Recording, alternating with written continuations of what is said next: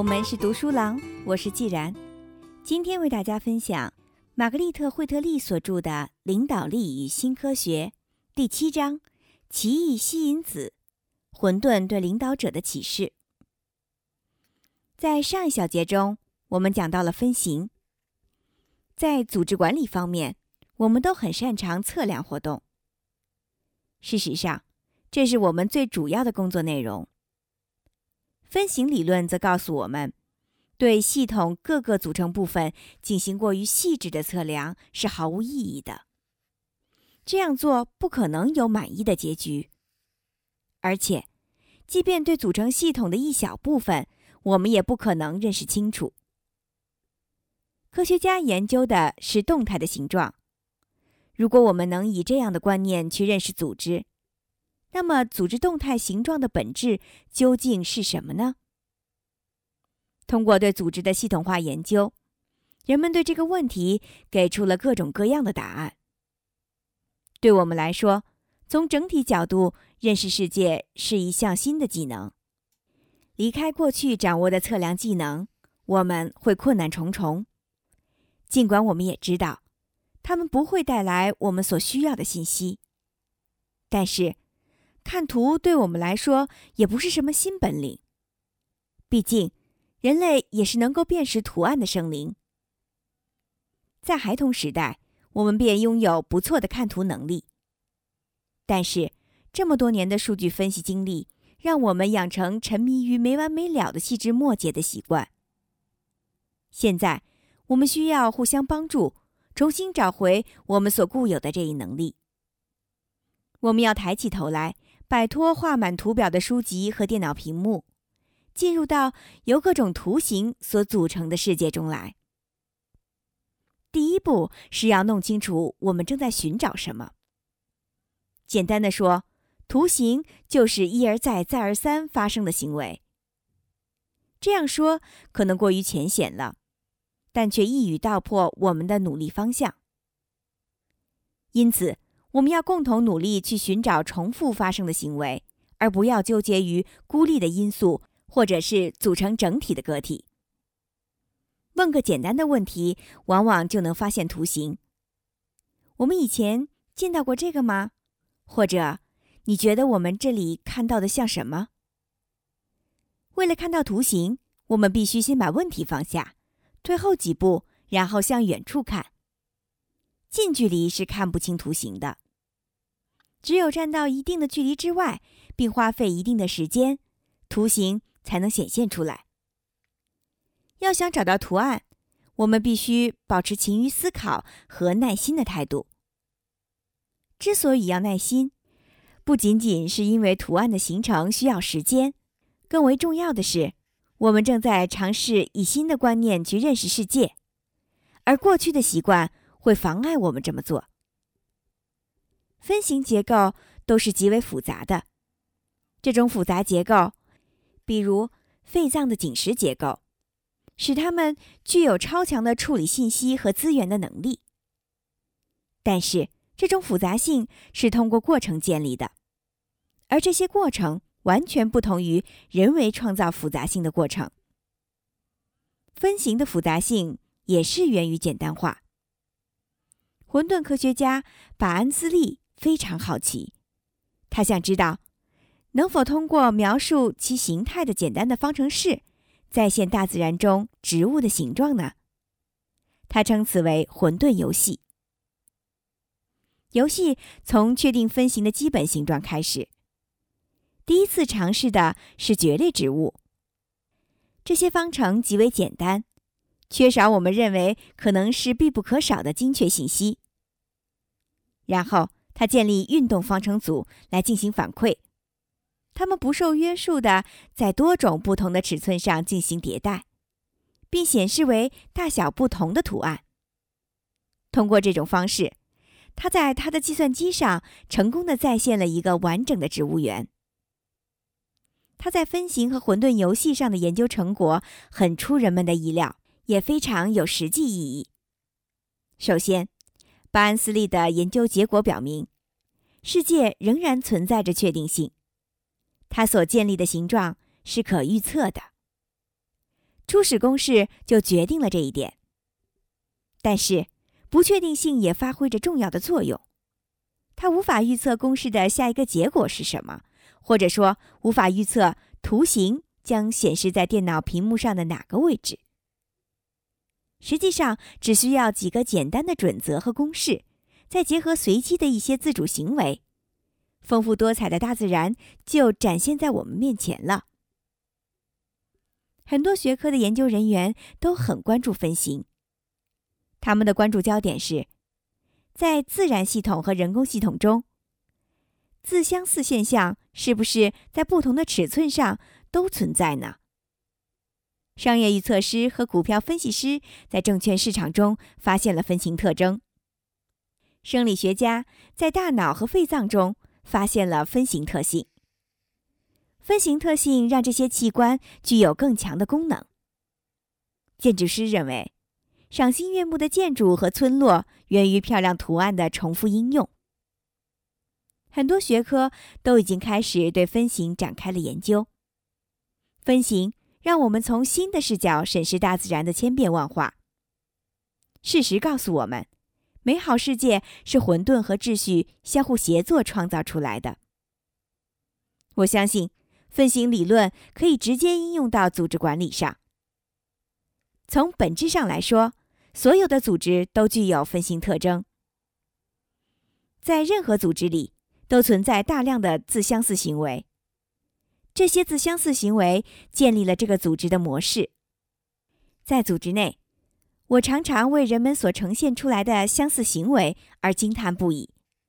这些重复发生的行为可能是一些习惯，比如保密、开放，或者是谨慎的态度。这些重复发生的行为模式被很多人称之为组织文化。我们所接触到的每个组织都具有分形特征。比如说，顾客从员工对待自己的态度上就能知道老板是如何对待这些员工的。作为顾问，留意一下客户是如何与我打交道的，我就能猜出客户系统所存在的主要问题。在复杂网络环境中。对一个简单的公式不断进行迭代，就可以建立分形秩序。这个简单的公式规定了形状，除此之外没有约束行为的其他条件了。作为组织，只要严格按照自己确定的行为准则办事，就是出色的借鉴了分形生成的过程。在这些组织中，你到哪里去，与谁交谈，或者那个人的角色是什么？都无关紧要。通过观察底层工人或高层管理者的行为，你就能够知道这个组织的价值和运作方式。从不经意的谈话中，我们都能体会到组织的价值。你会感觉到这些价值是真实而富有活力的。在真正的分形模式里，这些至关重要的约定并不排斥个体的多样性和个性化。自相似，不是通过坚决按照准则办事而实现的，而是首先要有为数不多的几个简单准则，这是人人都要遵守的。在这一原则下，个体享有充分的自由。在这些组织，像所有的自然系统一样，影响人们行为的最大力量是简单明了的期望，包括目的、意图、价值等。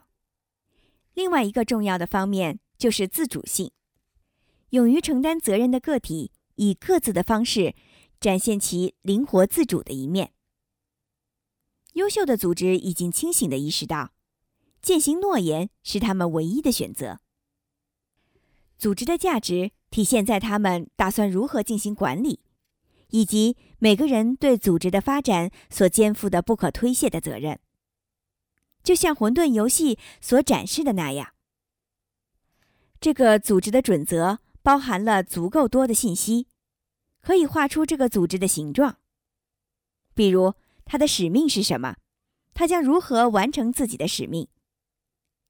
每个人都可以自由地对这些原则发表意见，并不断地解释、学习和讨论这些原则。那么，通过多次迭代。顺理成章的图形就会显现出来。每个人都能认出他。无论他们身在何处，无论他们在做什么。从本质上说，生命的过程就是组成模式的过程。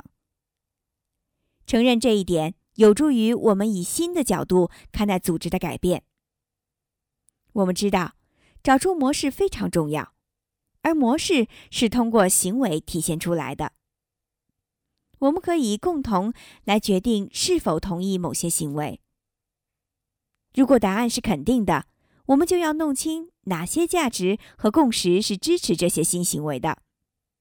然后，我们一起弄清新行为的真正含义，并增补到这些新的协议中。这项工作需要警觉、忍耐和宽容，不是一宣布了新的价值，行为就会改变。但我们的行动会逐渐的与这些价值相吻合。因此。我们必须掌握更多有关行动的信息。我们比平时要更加勤于思考。我们要相互帮助，提醒对方是不是又回到了老的行为模式上了呢？我们往往都会不自觉地向过去靠拢，那是不可避免的。一旦如此，我们要宽宏大度的好言相劝。经过各种事件和危机的一次次洗礼，我们将学会。如何确立这些新价值？我们将发展出不同的行为模式。慢慢的，我们就会变成了自己立志要成为的人。这些观点简单明了的告诉我们，如何才能实现高效的领导力。我们因此懂得，简单的指导原则具有强大无比的威力，指明方向的愿景。现实可行的价值观和组织信念等为数不多的几个自参照思想，有助于帮助个体规范自己的行为。领导者的责任首先是建立起这些准则，然后是帮助组织遵守这些准则。领导者的工作顺序不能颠倒，也不能忽略其中的一个步骤。如果组织的领导者不将他们所倡导的准则，付诸实践，结果将是非常糟糕的。商业伦理学顾问芭芭拉·托夫勒指出，员工就不会履行对组织和组织目标的承诺，也不会履行对客户的承诺。他认为，高层管理人员必须履行诺言，言出必行。领导者有责任帮助整个组织审视自己。对开展的活动和所做出的决策进行深入的思考。莫特·麦耶森是佩罗系统公司的前任 CEO。他认为，领导者的一项主要职责就是让组织对自己有一个清晰的总体认识。领导者的作用不是告诉员工该做什么以及何时去做，而是要确保大家对我们的组织是一个什么样的组织这一问题有非常清晰的认识。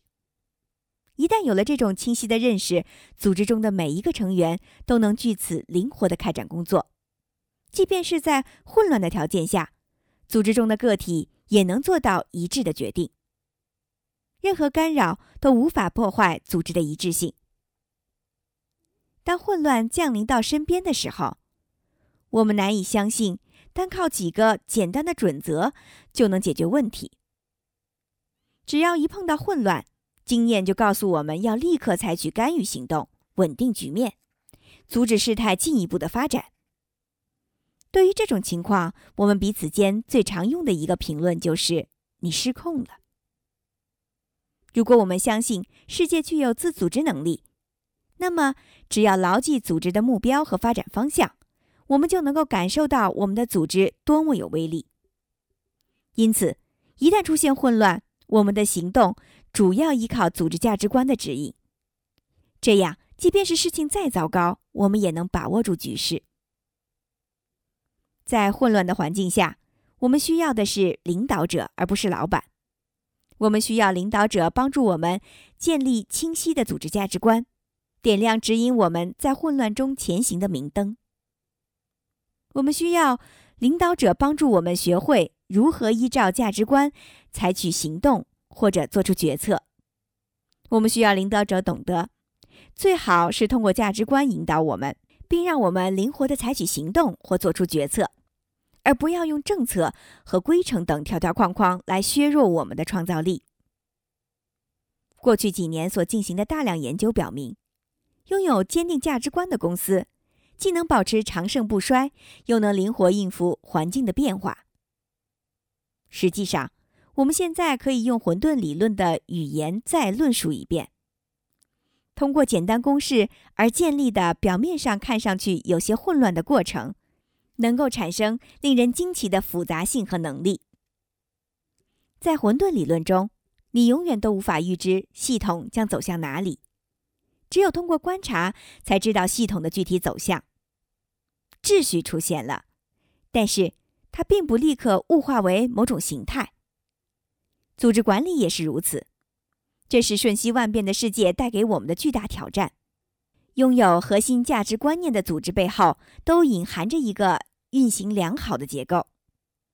这样的组织有很多。他们正在远处向我们招手，但是我们毕竟没有亲身体验，很难相信这是真的。随着对秩序建立过程的认识不断完善，我们明白了这样一个道理：系统是通过清晰的内核获得秩序的，而不是通过强加在外围的限制。混沌理论的一个神秘之处在于，谁也不知道秩序来自哪里。科学家。并没有将秩序设计在初始的方程式里。尽管我知道奇异新因子的含义，但依然使我感到困惑的一点是：组织里真的存在这样的神秘东西吗？是什么东西这么有吸引力，将我们的行为约束在一定范围内，避免我们走向彻底的混乱呢？现在我明白了，是价值观念产生的这些吸引子。对于组织或者个人来说，最强大的吸引力就是生存的意义。弗兰克尔在他意义疗法中提到：“我们生存的最大动机不是获得快乐或避免痛苦，而是找到人生的意义。”在几乎所有的组织里，都不乏萎靡不振、愤世嫉俗的员工。我的亲身经历告诉我们，一旦领导者或者是同事，慢慢让员工体会到了工作的意义，就能唤起他们千百倍的干劲和热情。只需问几个简单却有分量的问题：是什么吸引你来这里工作的？当你第一天来此工作时，你的梦想是什么？这种问题总是会引起强烈的反应，因为很少有人愿意做无意义的工作。组织里的大多数人都希望做一些有意义的事情。管理大师查尔斯·汉迪指出，每个人的心里都需要有这样一个信念：你在这里的工作都很有意义。世界多多少少会因为你的工作而改变。如果别人让我们回想一下内心的信仰，如果同事对我们说希望世界因我们而改变。我们对工作就会更有干劲，对同事更有热情。我们要多花时间思考工作的目的，只有懂得工作的意义，我们才会充满热情与干劲。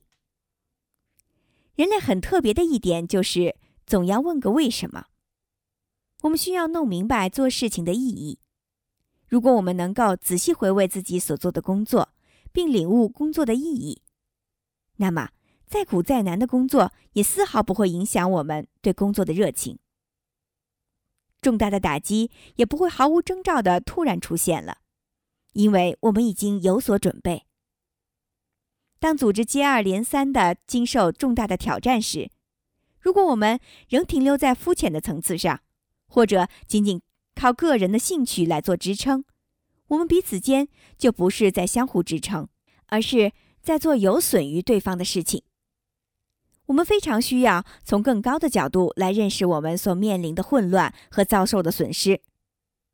我们必须从更深的意义层面来探讨这些事情。我们应该坦然接受生活的负面效应，也就是我们经历过的悲伤与痛苦。我们不要弥补它们或者让它们消失，因为它们本来就是现实生活必不可少的组成部分。当领导者让我们知道事情的本源，并帮助我们探索事情的深层意义时，我们自觉或不自觉的总能找到意义。帮助我们弄清工作目的的领导者是我们最欣赏的，同时我们也一定会以出色的工作回报他们。只有意义能够让我们在混沌的深处积蓄力量。只要以意义为中心，我们就可以遨游在混沌的王国里，并且能感知世界。只要把意义作为我们的吸引子，我们就能够根据价值观重新塑造自我。从自身的成长过程中，我们不难发现人类对意义的渴望。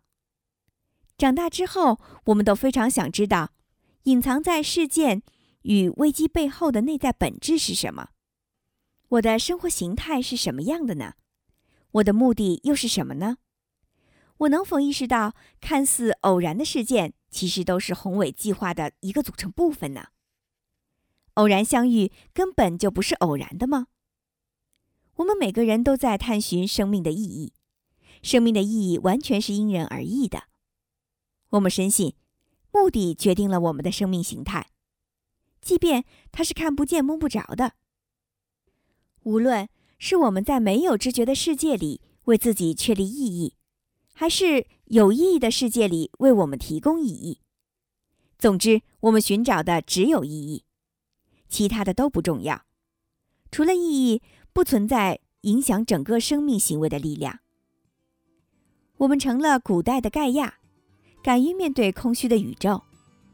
我们知道自己有能力在混沌的深处建立秩序。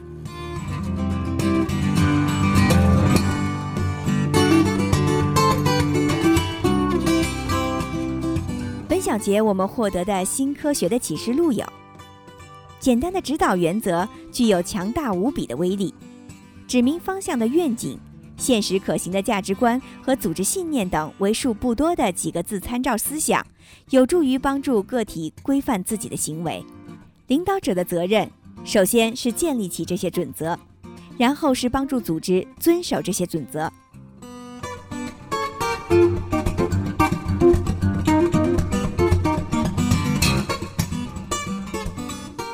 者让我们知道事情的本源，并帮助我们探寻事情的深层次意义时，我们自觉或不自觉的总能找到意义。我们最欣赏帮助我们弄清工作目的的领导者，同时也一定会以出色的工作回报他们。今天的分享就到这里，在下一小节中将为大家分享本书的第八章：变化是生命的本能，建立弹性组织。精彩内容敬请关注，我是既然，我们是读书郎，谢谢收听，再见。